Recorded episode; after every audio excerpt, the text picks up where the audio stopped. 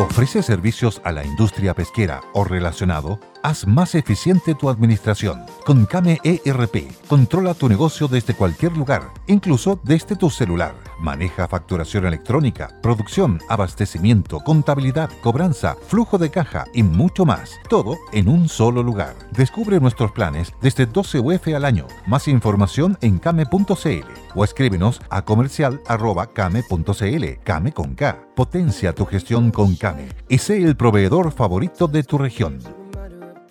El camino al éxito está pavimentado de experiencia. En Asfaltos Económicos contamos con 600 milímetros cuadrados construidos y 25 años de experiencia, ya sean carpetas asfálticas, carreteras, condominios, estacionamientos, multicanchas, galpones, ciclovías, canchas de paddle y bodegas. En Asfaltos Económicos, nuestra misión es respetar los tiempos, los compromisos y el medio ambiente. En Asfaltos Económicos somos especialistas en pistas de aterrizaje de aeroplanos, de aviones medianos y en construcción de helipuertos. Encuéntrenos en asfaltoseconómicos.cl. Asfaltoseconómicos.cl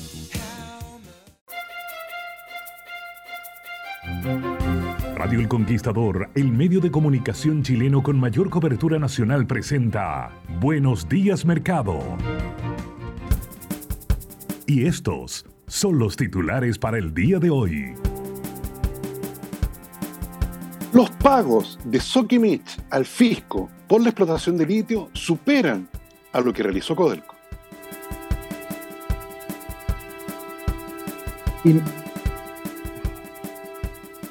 Inversión privada caería 38% en el 2023 con bajas en grandes rubros.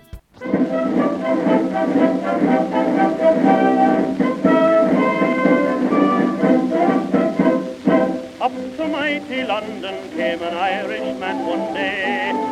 As the streets are paved with gold, sure everyone was gay. Singing songs of Piccadilly, Strand and Leicester Square. Till Paddy got excited, then he shouted to them there. It's a long, It's a long way to Tipperary. ¿Qué tal? ¿Cómo están ustedes? Muy buenos días. Qué gusto poder saludarlos este día 19 de agosto, que es un día especial para la radiotelefonía nacional. Lo que escuchábamos recién es una marcha eh, irlandesa compuesta en 1912 que fue acogida por regimientos británicos que regresaban en el año 18 de haber participado en la Primera Guerra Mundial y fue este sonido, esa canción, es un largo camino a Tipperary. Tipperary es una ciudad irlandesa. Fue lo primero que escucharon 200 pares de orejas asombradas ahí en el hall central del diario El Mercurio, que estaba en Bonaldengo con compañía a las 9 de la noche del 19 de agosto de 1922, que se concretaba la primera transmisión radial en Chile hace exactamente hoy 100 años. Así que estamos, nos estamos autoabrazando, nos estamos saludando los, los que hacemos radio en, en Chile, porque hoy día se cumplen eh, 100 años de lo que fue ese hito, un hito en, en todo sentido de la palabra, debe haber sido Chile, si no el segundo, el tercer país del mundo en que la radiotelefonía empezó a, a concretarse eh, desde el laboratorio, desde, desde la Universidad de Chile, su laboratorio de electrónica, ¿no? Enrique Sacier, alumno de ingeniería, ayudante del ramo de electrónica, su profesor eh, guía Arturo Salazar, convencieron de este experimento y lo hicieron. ¿ah? Bueno, el segundo tercer país, primero Estados Unidos, 1920, Chile, 1922, y ahí comienza una larga, larga historia de 100 años que, que tiene como protagonista también a esta radio, a esta radio Conquistador, que el primero de, marzo del año 62 se transformaba, hace 60 años, ¿no es cierto? Se cumplieron en marzo, se transformaba en la primera radio FM de, Chile. Cuando todo el dial era AM, hubo un, un imaginativo emprendedor que se llama Joaquín Molcino, que nos acompaña todavía de vez en cuando en las oficinas, por ahí nos topamos con don Joaquín, que decidió arriesgarse en este experimento que después tuvo el éxito que se conoce, por supuesto, hace, hace tantos años. Así es que nos autosaludamos, los saludo a usted, Willy, a usted, Tomás, a los auditores, en, en este inicio especial que hemos querido tener en este, este día también, también bien, bien especial para la, la radio en Chile. Usted nos contaba, señor Lavín, que no solo, porque la emisión de la señal fue desde la Universidad de Chile, eh, pero no solo hacia el diario Mercurio, también eh, me parece que buques de la Armada recibieron la señal. No, eh, esa es la gracia, porque una emisora y múltiples receptores, ¿no? Esa es la radio, si no es una transmisión de, otro es. tipo. Entonces la reciben en el hall central de la, del Diario Mercurio, que estaba en Buenaventura compañía, en el centro, muy cerca de la Universidad de Chile, 200 personas esperando esto, pero en la Escuela de Artes y Oficios también, eh, en Palacio de la Moneda, en, un poquito más lejos en la Escuela de Aviación y harto más lejos, ¿ah? en algunos buques de la Armada también que estaban ahí en, en, Valparaíso. Entonces se transformó de verdad en un, en un, en un, en un hito que hoy, que hoy recordamos con It's a Long Way to Tipperary, esta, esta marcha que, bueno, fue un poquito más larga la transmisión, hubo voz humana también ahí, locutora, hablando de política, ya se hablaba de política, en los sazonados e intensos años 20 en nuestro, en nuestro país estábamos a punto de dejar de ser eh, un sistema parlamentario, estábamos jugando ¿ah? en, esa, en esas ligas en esos años. Bueno, de hecho, aprobaron una constitución ahí, pues. la, del año 25. Por esos años, por esos años. Exactamente. mucha intensidad. A don Arturo Alessandri gobernaba el país. Eh, ya, ven. Dicho lo dicho, visto lo visto, saludado lo saludado. Si, si quieren, nos concentramos en, en los titulares, en lo que nos resulta propio, en. Eh, proyectada caída de la inversión que me parece muy preocupante, Willy, que tú ponías ahí encima de la mesa a propósito de esta economía que ya empieza a mostrar signos recesivos más o menos claros, ¿no? Sí, bueno, efectivamente la Corporación de Bienes de Capital eh, hizo un levantamiento de información y llegó a determinar que la inversión privada caería cerca de 38% producto de las trabas ambientales y judiciales, todo lo que hemos visto, ¿no es cierto?, la judicialización de tanto proyecto, ¿no? Y de la incertidumbre local. Eh, por supuesto que eso ya es algo que hemos conversado largamente. Eh, los agentes económicos, las empresas, los que trabajan en las empresas toman decisiones en función del entorno, cómo lo visualizan, para levantar amenazas o, em, o incertidumbre respecto de las inversiones que tengan que hacer, digamos, porque esos son recursos que van contra eh, las utilidades, contra el retiro, digamos, ¿no es cierto? Si, una empresa decide eh, hacer una inversión, normalmente eh, el, mejor, el mejor financiamiento son las mismas utilidades porque ahí no hay costo financiero. Sin embargo, otros dicen que mejor caballo con el mejor jinete y si hay que invertir es mejor eh, endeudarse, mm. eh, porque además tiene una ventaja tributaria que son los gastos financieros. Pero sea como se sea, eh, la inversión es muy sensible a estas variables como las que estamos, esas tres variables que estamos comentando, las trabas ambientales, los temas judiciales y la incertidumbre, por supuesto. ¿ah? Y, y, los dos sectores más golpeados es la energía y el sector forestal. De hecho, la inversión privada eh, para el año 23 eh, el, sector forestal está estimada en una caída de 100%, o sea, no, van a invertir nada. Eh, entonces, esto te da cuenta un poco de lo que ya hemos conversado respecto de los ambientes que se necesitan para invertir. Y no solamente esto tiene que ver con las empresas, sino que además tiene que ver con las mismas personas, con los trabajadores de esas empresas. Cuando los trabajadores de esas empresas ven que, oye, el, comité de inversiones dijo que no íbamos a invertir en comprar esta máquina o que no íbamos a invertir en comprar esta planta, los mismos trabajadores también empiezan a percibir esa incertidumbre. Y al percibirla también eh, les afecta en sus decisiones de compra y de gasto futuro. ¿ah? Esto es todo un círculo que, que aquí malamente se cree que esto termina en las empresas, cuando en realidad lo que más afecta es la decisión de las personas, de los trabajadores. ¿no? Eh, cuando ven que las empresas no tienen planes de proyección, que las empresas no tienen planes de crecimiento, que las empresas no están mirando eh, realizar más inversiones en el futuro, los trabajadores también resienten eso. Sí, pues no, por supuesto. El, eh, ¿y 38% de la estimación, Willy, de la, de la caída? 38%. Sí, es el 38% es la, la, estimación que hace la Corporación de Bienes de Capital. Inversión privada, ¿no? De inversión eh, privada. Ya, correcto. Oiga, pero lo salvamos con impuestos, Tomás. ¿ah? bueno, yo creo que es importante el, poder revisar estos números, señor Lavín, porque también, eh, al igual como lo hicimos ayer con el tema de las gerencias que surgen a partir de los ahorros provisionales, mm, eh, y con ello derribar el mito, y nuevamente aquí justamente hacerlo en relación al litio te fijas, nuevamente poder, eh, poder entregar información a nuestros auditores para que no le cuenten mentiras. ¿Te fijas? Entonces, en ese contexto mm. es que se produce, por la coyuntura a muy buen precio del litio, este fenómeno. ¿Te fijas? Y, paso, a, paso a, relatar los hechos. Efectivamente, señor auditor, el litio es propiedad del Estado de Chile. De hecho, tan propiedad es que no es concesionable como lo es una pertenencia minera en relación a minerales no metálicos. Ahí don Willy sabe mucho más de ello.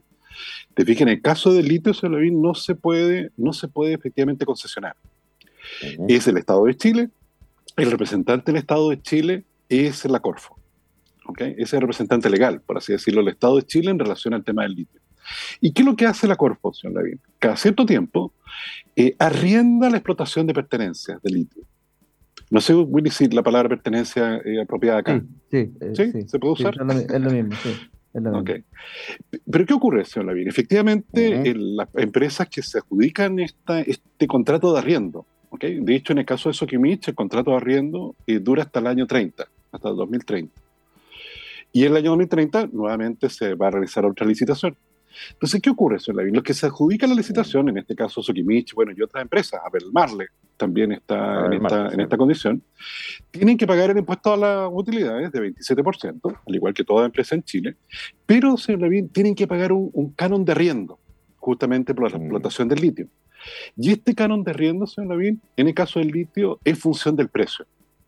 Si el precio supera los 10 mil dólares la tonelada, se activa un impuesto de 40%. Es creciente, el tope máximo es 40%. Correcto. Cuando el precio supera los 10 mil dólares. Te digas que en ese momento, cuando esta negociación se hizo, que la hizo Eduardo Vitrán como vicepresidente ejecutivo de la Corfo años atrás. Y claro, 10 mil dólares era algo, algo que no se esperaba que se alcanzase. Bueno, ha habido transacciones, señor Lavín, a 54 mil dólares la tonelada. Por tanto, se activó justamente el tramo de impuesto más alto. Con señor Lavín, en el primer semestre de este año, el, el, el, Sokimich le ha pagado al fisco, le ha pagado al fisco por concepto de impuesto a la primera categoría, más el contrato de arriendo, por así decirlo, le ha pagado 2.198 millones de dólares. Ese es el monto de dinero pagado el primer semestre. No todo ello y bueno, hay una parte que, que es el impuesto de primera categoría, que son como 670 millones de dólares. Y el resto va a la Corfo, pero no solo a la Corfo, señor Levin. También más de 100 millones de dólares quedan en la región. Se entregan al gobierno regional, se entregan a las municipalidades. Señor Levin. Es un monto importante de dinero para una municipalidad pequeñita, señor Levin. Más de 27, 28 millones de dólares. Y también hay un monto de dinero que Soki tiene que entregar para investigación y desarrollo, que son 19 millones de dólares en esta oportunidad. ¿Ok? O sea, hay una parte, la parte gorda, por cierto, va al, al, dueño, por así decirlo, que es el Estado de Chile, representado por la Corfo, y, eh, pero también queda en la región. También, eh, ojo, auditores, que no le mientan eso de que aquí se llevaron toda la plata y se la llevaron los santiaguinos. Más de 100 millones de dólares quedaron en la región. Ojalá que hagan buen uso de él. Ahora, esto ha surgido, se lo viene en relación a la comparación con Codelco, te pica, empresa estatal empresa estatal, que también paga el impuesto de primera categoría, pero también paga el impuesto por ser empresa estatal y además reparte dividendo a su dueño, que es el Estado de Chile. Bueno, Escodelco, en el primer semestre entregó al Estado de Chile 1.600 millones de dólares. Es decir, Soki entregó 2.200. Ah, Soki ha pagado más que Codelco. Esa es la noticia. 25% más. Claro, Soki Mitch por la explotación del litio ha pagado eh, más dinero al fisco que. Codelco, que es la minera estatal. Entonces, dice, bueno, con una diferencia, sí, que en el caso de Soki, el gobierno de Chile no tuvo que poner ni un peso, señor Levin, para que todo lo que ha ocurrido hubiese ocurrido. Te fijas si no contrato nomás. Y se lo, se lo adjudicó Soki, Soki tuvo que hacer todas las inversiones. El gobierno de Chile no puso un peso. En el caso de Codelco, la cosa es algo distinta ha tenido que, efectivamente, eh, ya sea por menor retiro de utilidades o eh, otros mecanismos, efectivamente eh, dedicar recursos a ello. Entonces aquí, señor Lavín, yo creo que es bueno no solo poder repasar la historia de la propiedad del litio en Chile, y poder abordar los mitos que habitualmente se reiteran, sino también ver justamente cómo esta riqueza, mire cómo, cómo nos están rindiendo, pues, justamente en este momento de mayor dificultad fiscal. Sí, no, a mí me parece muy aclaratorio lo que, lo que tú dices, eh, Tomás. Eh, quería llevarlos a una cuestión que comentamos en parte ayer, que me parece que es de, toda la necesidad comentarla una vez más a propósito de las cosas que han ido pasando, y tiene que ver con la, el estatus, el destino que vayan a tener eventualmente las eh, ISAPRES en Chile. Fíjate que estaba leyendo una declaración del Super de Salud, un ex diputado, Víctor Torres creo que se llama, era o es de la democracia cristiana, a propósito de la situación declarada por las ISAPRES, que hablan de 148 mil millones de pesos de déficit del año pasado y lo que va este año en el primer semestre, 73 mil millones de déficit adicionales a los 148 mil anteriores que he mencionado recién. Bueno, eh, hace algunos días eh, la, gente de la Asociación de ISAPRES habló de una quiebra que es, se dijo en ese minuto, inminente y se podría dar en las próximas semanas de algunas de estas instituciones de, salud de, la, de las ISAPRES. Bueno, el superintendente Víctor Torres eh, está haciendo una invitación a tener un poco más de, dice aquí cito textual, prudencia en el mensaje que se entrega, ya entendemos que hay que actuar, ya todos entendemos que hay que actuar y hay una mesa convocada y debemos empezar a trabajar, pero eh, lo que llama es eh, a, a, las ISAPRES a asumir como un desafío poder transformarse a seguros complementarios, como algo que, un modelo que está enteramente superado, dice Víctor Torres, es algo que debieran de buenas a primeras simple y llanamente asumir. Yo no, no sé exactamente cuál es la razón en virtud de la cual fundamenta eh, Víctor Torres una afirmación de esa naturaleza. A propósito justamente de que en la Constitución, sí, claro, en el proyecto se establece un sistema único que determina, si se aprueba, eh, la desaparición de, ISAPRE, de la ISAPRE y su derivación o transformación eventualmente, no se sabe porque hay que dictar una ley sobre la materia, eh, es lo que dice la Constitución, en seguros complementarios. Pero esa constitución, según yo leo, no sé cómo lo leen ustedes, está lejos de ser seguro que se vaya a aprobar, sino que más bien lo más seguro, lo más probable, a dos semanas y media de aquello, es que se rechace. Hay, no hay presentado, que yo sepa, ningún proyecto de reforma a la salud de parte de este gobierno que implique esto. De tal suerte de que lo que yo veo es un intento forzado de hacer desaparecer a las ISAPRE eh, de parte del gobierno en razón de sus pretensiones ideológicas y nada distinto de aquello. ¿ah? Y esto se complica muchísimo más a propósito del contenido del fallo de la Corte Suprema que conocimos ayer, que eh, le dio eh, la razón a los afiliados, esta alza de 7,6%, falló en 12 casos, pero son extensibles. Es muy curioso que sean extensibles, ¿ah? porque que yo sepa, en Chile, los precedentes, a diferencia de Estados Unidos, por ejemplo, que sí son citables, no constituyen eh, em, una validación activa respecto de casos futuros sobre el mismo tema. Cada caso se verá entonces en su mérito, ¿no? Em, entonces, no, la Corte Suprema dice que no, que no corresponde en un contenido fallo que a mí me parece, me da la impresión que Tomás tú lo habrás leído y Willy tengo la impresión que también, en un fallo que es bastante controversial en, su, en su considerando. ¿ah? Dice que se aplican eh, consideraciones generales para elevar el precio y no las individuales de cada caso, ¿no es verdad? Que es lo que implicaría o obligaría la ley respectiva. Em, olvidándose de, bueno, la propiedad o no que tiene eh, el, incrementar los precios porque han subido los costos y porque han estado congelados judicialmente o políticamente congelados. Em, eh, de lo justo o injusto que es aquello. Pero además, creo yo, no, no sé cómo lo ven ustedes, olvidándose de las consecuencias que eh, de aquello se pueden derivar, digamos. ¿ah? Sin duda, Además, todas son alzas que en su momento son determinadas por la superintendencia. Por supuesto. No, por supuesto. no, las tablas y todo. No, es que, no es que el ISAPRE se le ocurrió tirar un dado y en función de eso eh, es cuánto te voy a subir en el plan.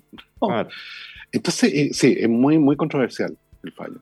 Y tienen bastante elementos políticos al final, Sí, sí. sí, es muy curioso, fíjate. Sí, sí. muy lamentable. Mira, no, es tan extraño del juez Muñoz. Él tiene mm. esa, esa tendencia de, de, considerar que con sus fallos eh, repara o, o, o, o, finalmente resuelve cosas que el mundo político y legislativo no son capaces o no han sido capaces de resolver. Entonces él como juez supremo final eh, hace legisla, ¿no verdad? Exacto, legisla a través de sus fallos. Exacto. Ah. Tiene, tiene, como esa, bueno, esto en relación a otros fallos anteriores también. Tiene, como esa... esa eso de legislar a través de los fallos ocurre en otras legislaciones. En Chile no. No, en Chile no. No en el caso americano en Chile no, no constituye derecho a los fallos. Ah, entonces, está un poquito. Podría trasladarse a Washington ahí feliz el jueves, y hacer una vida estupenda, pero acá no, no funciona así. Po, ¿eh? Ahora, sí funciona así en el fondo de la práctica porque este es un fallo de la Corte Suprema, respecto al cual no cabe, entiendo, mayor recurso, no sé si habrá una casación o algo así, pero, pero creo que, es muy complejo lo que se viene, ¿eh? que agudiza la situación para la, la, la ISAPRE. Usted, Willy, tendrá opinión sobre la materia, seguramente. Claro, lo que pasa es que lo, hemos conversado tantas veces acá. Eh, las ISAPRES finalmente cumplen un rol eh, que trató de resolver un problema en el sistema de salud privado ¿ah? y, en, el, sistema de salud en general. Y como, como compañías de seguro, ellos funcionan en base a eh, definiciones, como te dijera, em, estadísticas. ¿ah? Y con las bases estadísticas de siniestralidad y una serie de cosas, ellos finalmente definen cuáles son los precios que se tienen que cobrar. Y eso son prácticamente reglas eh, matemáticas. Eh, eh, yo creo que hay, poco voluntarismo en, eso. Y, por lo tanto, todo lo que está remetiendo la autoridad y este fallo de la Corte Suprema, la verdad es que es muy lamentable porque no porque deja, deja equivocadamente puesto que esto es una discreción de cobrar lo que se quiere, cuando la verdad no es así. Y lo que yo he sostenido tantas veces, ¿no? que, de verdad es algo que no, logro, no logro entender, que el enconamiento de la autoridad en entrar a, a, preocuparse de la forma en que lo está haciendo, para tratar de eliminar el sistema, donde estamos el 20% o menos del 20% de los trabajadores de Chile, y no preocuparse nada del 80% que tiene 2 millones de lista espera, la verdad es que cuesta mucho entender eh, cómo en una cabeza puede entrar eh, una, odiosidad ideológica de tal magnitud. Eh, eso básicamente. Sí, yo lo acompaño en su, análisis. Bueno, oye, nos vamos a 8.22, nos vamos al primer corte y regresamos con más en un ratito al Buenos Días Mercado.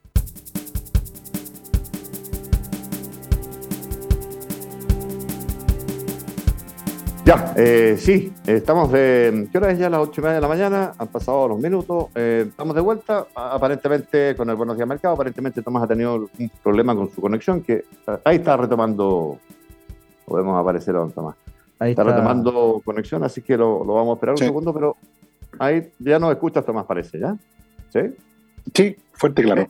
Ya está, ya está. Estamos con equipo completo, ¿no? Entonces, los invito si tienes a mano, Willy, por ahí los, indicadores que habitualmente revisamos. Sabía, sabía que venía, sabía que venía. Ve, ve, ve, siempre te...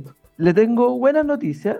Sí, son buenas. El cobre sostiene en 3 dólares 66 con un crecimiento de 0,47% y todos los combustibles a la baja. Esa ah, es bueno. Esa es buena y cayendo relativamente fuerte, 1,8% en promedio entre el Brent y el BTI, el gas natural 1,27 abajo, la gasolina refinada 1,42 abajo, así que es una buena jornada por aquí. Ya sabemos, yo ya lo he visto y a veces me toca participar en el Buenas tardes Mercado y eh, la realidad de la tarde no tiene nada que ver con la de la mañana. Mm. Eh, pero en este minuto las transacciones de cobre se están realizando a 3 dólares con 66 eh, y los combustibles están marcados a la baja, 1,8% el Brent y el BTI, el BTI en 88,85 centavos y el Brent en 94,80. Por lo tanto, ambos están por debajo de los 100 dólares, lo que es una, buena noticia. Usted que está mirando seguramente las bolsas, Tomás, ahí. ¡Ay! Se nos quedó pegote, don Tomás. Pero yo le puedo, le puedo decir algo sobre las bolsas, por supuesto, señor Por supuesto. En este minuto las bolsas europeas, excepto la, inglesa, están a la baja. Eh, Gran Bretaña está creciendo 0,18%, pero la bolsa alemana cae 0,65%, la bolsa francesa cae 0,55%, Italia un, menos 1,42% y España menos 8%. Eh, los futuros norteamericanos también están a la baja, marginalmente 0,95 y 0,75 por ahí más o menos. Eh, y la bolsa china cerró con una caída de 0,59%. Mm. Sí, estaba mirando, a lo mejor vuelve Tomás también para que nos dé su, mirada respecto a este otro tema que quería plantearte, Willy, que es el salto que se ha estado pegando en dos o tres jornadas consecutivas del precio del dólar que ayer, eh, leo acá, yo, yo, me quedé que iba subiendo como 20 pesos, terminó por subir 27 pesos, pues aparentemente. y cerró en punta de 9.24 y medio, comprador, en fin, que es un mayor valor desde el pasado 25 de julio. Y en dos días consecutivos, el, día anterior había subido como 17 pesos también. Y esto, eh, según se interpreta en este artículo, tiene, bueno, se, produjo cierta apreciación del dólar a, nivel internacional, pero dice antes desaceleración de la economía chilena. el dólar anota violenta alza de 27 pesos y rosa a los 925. Es el dólar que estoy leyendo. Eh, es, un, es, un, tema ese, Willy, no es un tema como, como está mirando, porque una alza, mira, 27 más 17 son más de 40 pesos. Eh, en dos o tres con es lo que es harto, ¿no? Sí, bueno, eh, en este minuto, en este minuto, el, las primeras transacciones, hay tres transacciones nomás de, dólar mm. en la bolsa, está en 9.39, está 11.2 pesos arriba del cierre de ayer, que fue 9.27,80. Ese fue el cierre de ayer. Claro, que acumuló un alza de 31 pesos, fue muy fuerte la subida de ayer. ¿eh? Eh, y esto da cuenta un poco del fenómeno que estamos viviendo hace mucho rato, de un ataque muy especulativo eh, al, dólar. Eh, el, gran problema que tiene esto es que hay una parte importante de la canasta de bienes de consumo que, es con la que se mide la inflación y se calcula el IPC y la UEF y todo lo que sabemos, está indexada a los cambios en el valor del dólar ya sea porque son productos importados o, qué sé yo, digamos. Entonces, eh, hay, hay, una gran influencia ahí de, de, este, de este mecanismo que, es súper natural en economías que están integradas al mundo. O sea, nosotros tenemos un nivel de integración muy potente con el mundo y por lo tanto la moneda mundial, la moneda de valor mundial es el dólar y sus, sus cambios de valor justamente son los que eh, hacen que nuestro, nuestro, nuestro nivel inflacionario también esté muy alterado. ¿ah? Mm. muy, esté siendo muy difícil controlarla. Yo sostengo que eh, las herramientas que tiene el Banco Central, constitucionalmente hablando, que son básicamente la política monetaria, el control de la tasa de interés y la cantidad de liquidez en la economía, funcionan muy bien cuando hay presiones de demanda pero yo no sé si son tan eficientes cuando estamos frente a presiones de costo, inflación de costo. ¿ah? Y porque, claro, hoy día una, cualquier productor de pan que tiene que comprar trigo, gran parte del trigo se importa y estamos viendo que se importa y se importa en dólares. Por lo tanto, eh, el, quintal de trigo llega al mismo quintal de trigo, sin embargo, a un precio mayor y a un precio en dólares mayor. ¿ah? y un precio mayor es lo que hemos estado viendo por la crisis de Ucrania, eh, Rusia, eh, que ha alterado, eh, Ucrania es, uno de los principales granos que hay en la zona del euro, la zona euroasiática, y por lo tanto es un granero mundial y que hoy día está afectado y que no puede producir todo lo que tiene que producir y por mucho rato, porque después que termine la guerra, vaya a saber uno cómo termine, hay que reconstruir esos campos que deben estar hechos bolsa, etcétera. Entonces, vamos a tener un problema de crisis alimentaria y crisis de precios de productos agrícolas por un rato largo. Y mm. sobre todo Chile, que está tan lejos, ¿no es cierto? Lo hemos comentado mil veces acá, estamos tan lejos del mundo que todo acá llega más caro. ¿ah? Eh, entonces, esta variación del precio de los commodities a nivel internacional, más el ataque especulativo del dólar, hace que la canasta del IBC esté siendo fuertemente impactada por esto. Entonces, mm. obviamente que va a ser muy difícil eh, para el Banco Central, con las herramientas que tiene, poder lograr alguna algún control inflacionario. Mm. Don Tomás, que es un perseverante, ha tomado otro equipo y ha reinstalado ahí su presencia. un equipo con, una calidad de cámara muy superior. Extraordinario, Incluso usted muy bien. Está, está muteado Oye, Tomás, estábamos, sí, estábamos, no sé si nos escuchas, sí, estábamos eh, analizando lo que fue o ha sido hasta ahora en las últimas tres jornadas, porque hoy día está haciendo una tercera adicional, el incremento en, eh, el tipo de cambio, que fue el primer día, si no me equivoco, 17 pesos. Ayer Willy anotaba hasta 31 pesos y hoy día está subiendo cerca respecto al cierre de ayer como 11 pesos más. Esos son más de 50 pesos en tres días y hay, hay una explicación que, que dar. Yo le di a una que está dando en algún análisis en, medios digitales que habla de la desaceleración de la economía chilena, cierta incertidumbre a pocos días del plebiscito y una serie de otras cuestiones. Porque, bueno, además el dólar se ha fortalecido en estas horas aparentemente a nivel internacional, pero eso no alcanza a explicar esto, ¿no? Es un ataque especulativo de nuevo. Yo creo, se lo vi, no sé si me escuchan. Lo escuchamos, sí. Que yo creo que también se activó en virtud de un número que entregó ayer el Banco Central, que es el mm. déficit de cuenta corriente a ver, muy interesante Este déficit de la cuenta corriente te muestra, o el resultado que está allí, te muestra el exceso de gasto que tiene la economía chilena. ¿Te explico? O sea, si, efectivamente nosotros, por ponerlo en términos sencillos, si compramos más eh, televisores y celulares que lo que exportamos en salmones y vinos, ¿te? Tenemos un exceso de gasto como, como, como economía. Y ese exceso de gasto hay que financiarlo. Así que ya hay dos maneras de financiarlo. Uno es eh, atraer inversión extranjera, de que inversionistas extranjeros traigan su dinero a Chile y con eso ayudan a financiar ese déficit. O tener que endeudarnos, que, el país completo se endeude, deuda externa más allá de, la deuda pública. O tener que hacer uso de las reservas de dólares que tenemos. Eh, lo habitual, se le el número mágico que se ocupaba siempre es que el déficit de eh, la cuenta corriente no podía ser más de cuatro puntos del PIB. Mm. Y esos son como 12 mil millones de dólares, ah. más o menos. Bueno, ¿cuál es el problema? Pues, ayer el Banco Central nos, informó de que el déficit es 8 puntos del PIB. El doble. El doble. Mm. O sea, estamos gastando una proporción que no es financiable por el resto del mundo. With lucky landslots, you can get lucky just about anywhere. Dearly beloved, we are gathered here today to. Has anyone seen the bride and groom? Sorry, sorry, we're here. We were getting lucky in the limo and we lost track of time. No, Lucky Land Casino, with cash prizes that add up quicker than a guest registry. In that case, I pronounce you lucky. Play for free at LuckyLandSlots.com. Daily bonuses are waiting. No purchase necessary. Void where prohibited by law. 18 plus. Terms and conditions apply. See website for details. Y por tanto, eso implica que hay que hacer un ajuste. Un ajuste en gastos. Claro, por cierto, aquí eh, evidentemente don Willis nos va a recordar de que debería hacer un ajuste por generar más importaciones, que logremos exportar más, que logremos atraer más inversión. Y claro, eso es muy entero, esa fue la receta entera que se ocupó en su momento.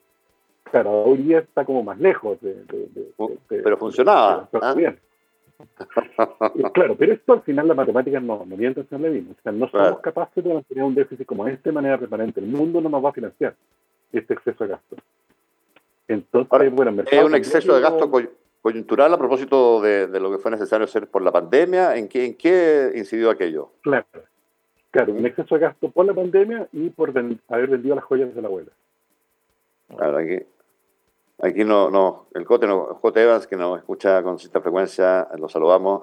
¿Cuánto y por qué influye el déficit en cuenta corriente, en el alza del dólar? Muchas gracias, dice el Cote.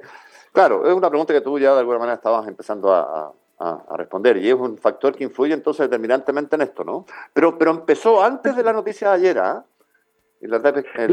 ya, ya, ya se anticipaba que el resultado podía ser muy malo. Y esta es la típica variable económica, señor Levin, que durante, yo te diría, más de 25 años, nunca salió en las noticias. Correcto. Porque nunca fue noticia. Porque nunca fue noticia. Siempre estaba en el rango, en el rango controlado. Te fijas, esta, es como esa situación en la cual tú apretas el interruptor y se prende la luz. Y no te sorprendes de eso. De hecho, no aplaudes ni le, ni le agradeces a, la, a Chilectra, ni nada. Dices, bueno, es lógico que aprieta el interruptor y eh, se tiene que prender la luz. Hasta el día en que aprieta el interruptor o abre la llave del agua y no, sale Bueno, es muy curioso porque es muy curioso porque, claro, tú dices, eh, viene un ajuste, necesariamente reducción de gastos, ¿no? ¿verdad? Eh, porque otras fórmulas no van a funcionar y sin embargo la economía chilena hoy día eh, políticamente está más bien encaminada a todo lo contrario, ¿eh? hacer un incremento muy fuerte del gasto a propósito de esta administración y de los costos que pudiera implicar una, una nueva constitución. Entonces estamos en un mal mundo probablemente proyectándolo a pocos meses vista hacia adelante, ¿no? Sí, ahora, algo de ajuste de gastos se está produciendo. sí. De hecho, los datos de ayer que entregan los bancos central y consumo de bienes durables, por ejemplo. Sí. Te fijas, toda esa locura de que el año pasado había listas de espera para comprarse un auto nuevo. Eso ya no ocurre. Esos auditores no ocurrió en ningún otro país del mundo, en ah. medio de una pandemia. Eso es una ah. anomalía. No, no, no, es, algo que, que, haya ocurrido en otras partes.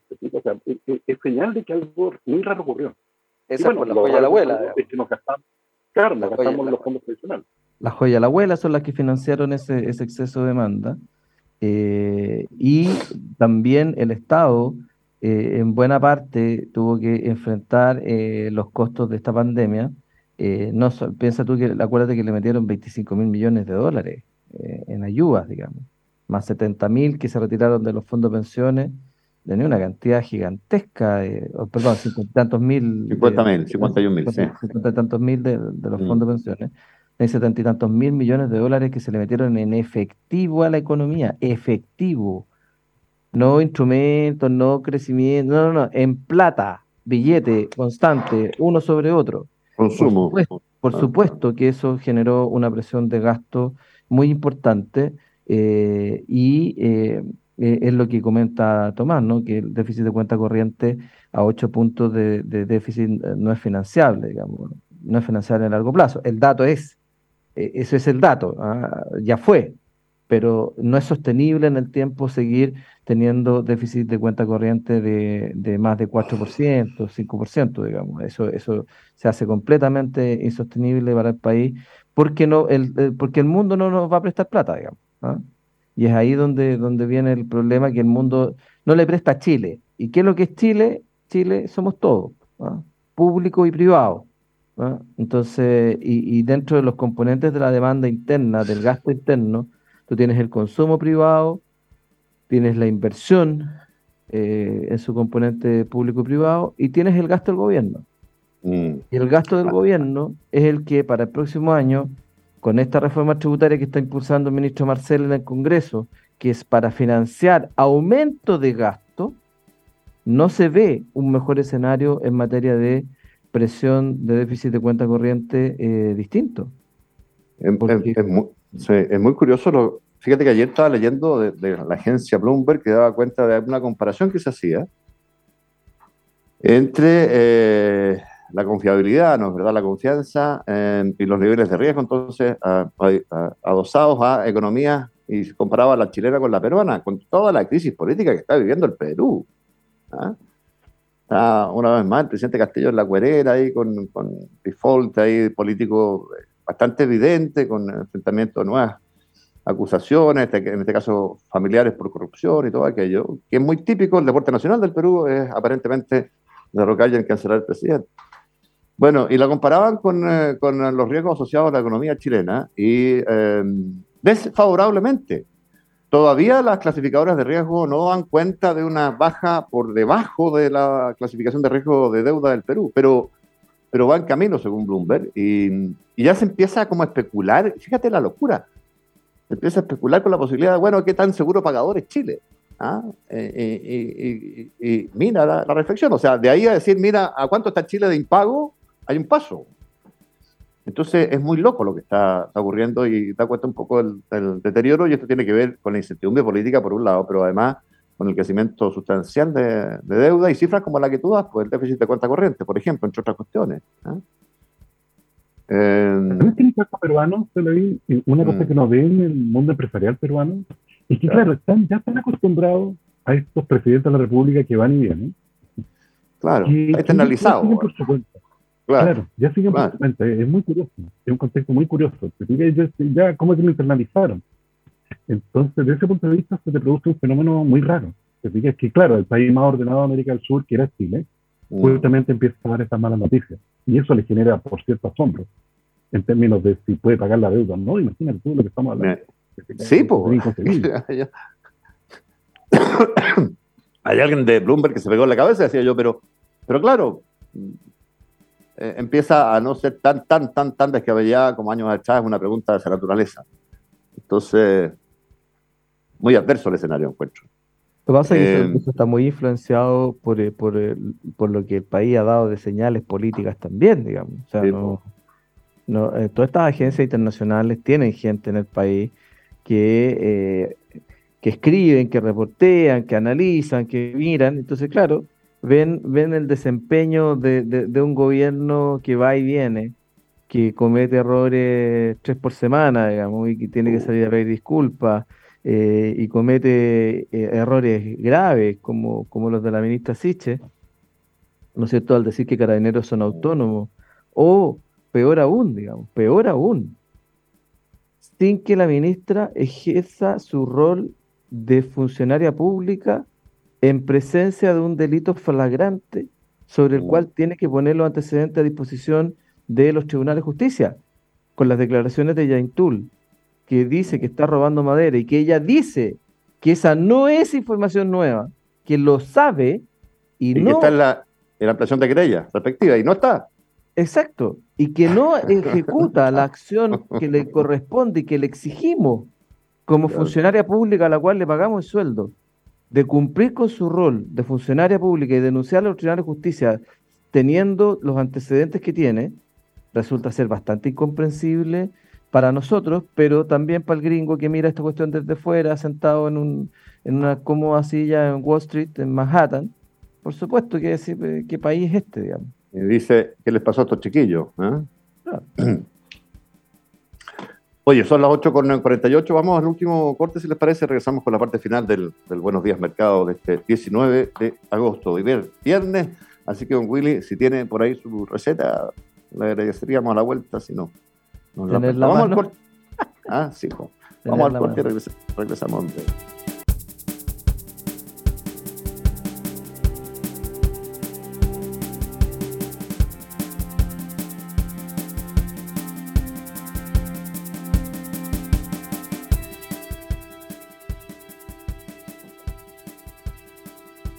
Ya, estamos de vuelta a las 8 eh, de la mañana con 55 minutos. Don Willy, en sus manos quedamos en su glamoroso eh, y culinario decir. ¿ah? Voy, a, voy a cometer probablemente el acto más eh, aventurero que habré hecho en mi vida en esta receta de Va a dar una receta que no ha hecho. Es, no, no, no, sí, yo la he hecho, pero, pero, ah, me, parecería y pido las disculpas de antemano a nuestro hermano pueblo peruano porque le traigo de propuesta una causa ah, ah, que es bastante más simple de lo que parece. Vamos, vamos. Ah, usted hace un puré, pone papas peladas, por supuesto, eh, hace un puré como se hace cualquier puré, ¿ya? Y eh, una vez que ya está listo el puré, saca las papas, las muele, ¿no? la salpimenta, le pone, le pone pimienta, alguna sal, etcétera y que lo venden en los supermercados, que son unos sobrecitos de pasta de ají amarillo. Y, un poquito de jugo de limón y algo de, algún otro sazón, digamos, el que usted quiera. Y esto lo mezcla, lo mezcla, lo mezcla hasta que se enfría y lo mezcla y va a quedar una especie de, masa, ¿ya? Eh, yo propongo eh, hacer esta causa con eh, atún. Por lo tanto, abra un par de tarritos de atún, lo, le saca todo, todo, todo el líquido y eh, lo condimenta, de nuevo sal, pimienta, eh, cebollín picado, eh, ¿cómo se llama? Mm. aceite de oliva, limón, etcétera, y hace un, una, una, pasta, una especie de pasta, que también le puede poner un poquito de mayonesa para integrar todo esto. Yo propongo lactonesa de cilantro, ya hemos hablado de la lactonesa en, en programas anteriores una lactonesa de, cilantro y hace una... mayonesa de leche, ¿no?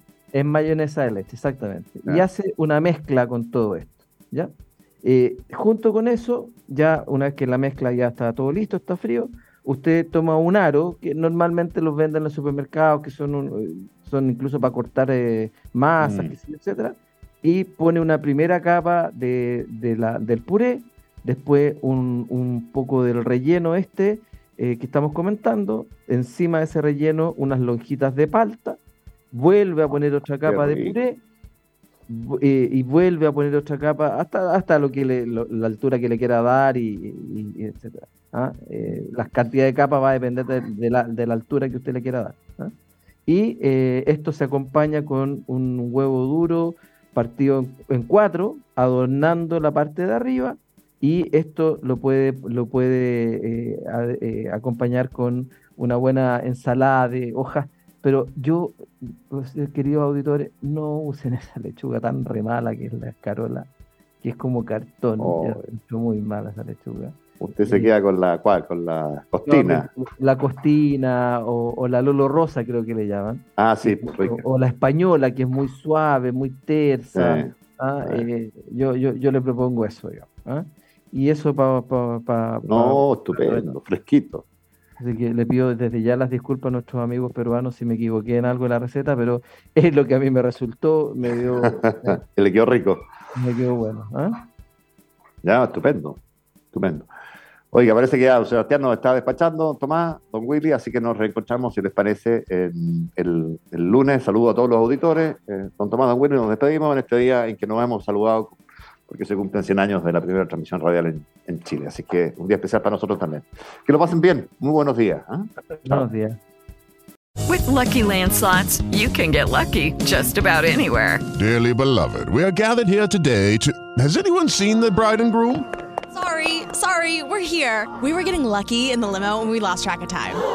No, Lucky Land Casino, with cash prizes that add up quicker than a guest registry. In that case, I pronounce you lucky.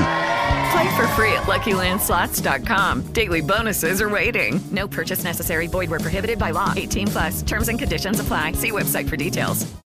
With Lucky Land Slots, you can get lucky just about anywhere. Dearly beloved, we are gathered here today to. Has anyone seen the bride and groom? Sorry, sorry, we're here. We were getting lucky in the limo and we lost track of time. No, Lucky Land Casino, with cash prizes that add up quicker than a guest registry. In that case, I pronounce you lucky. Play for free at LuckyLandSlots.com. Daily bonuses are waiting. No purchase necessary. Void where prohibited by law. 18 plus. Terms and conditions apply. See website for details.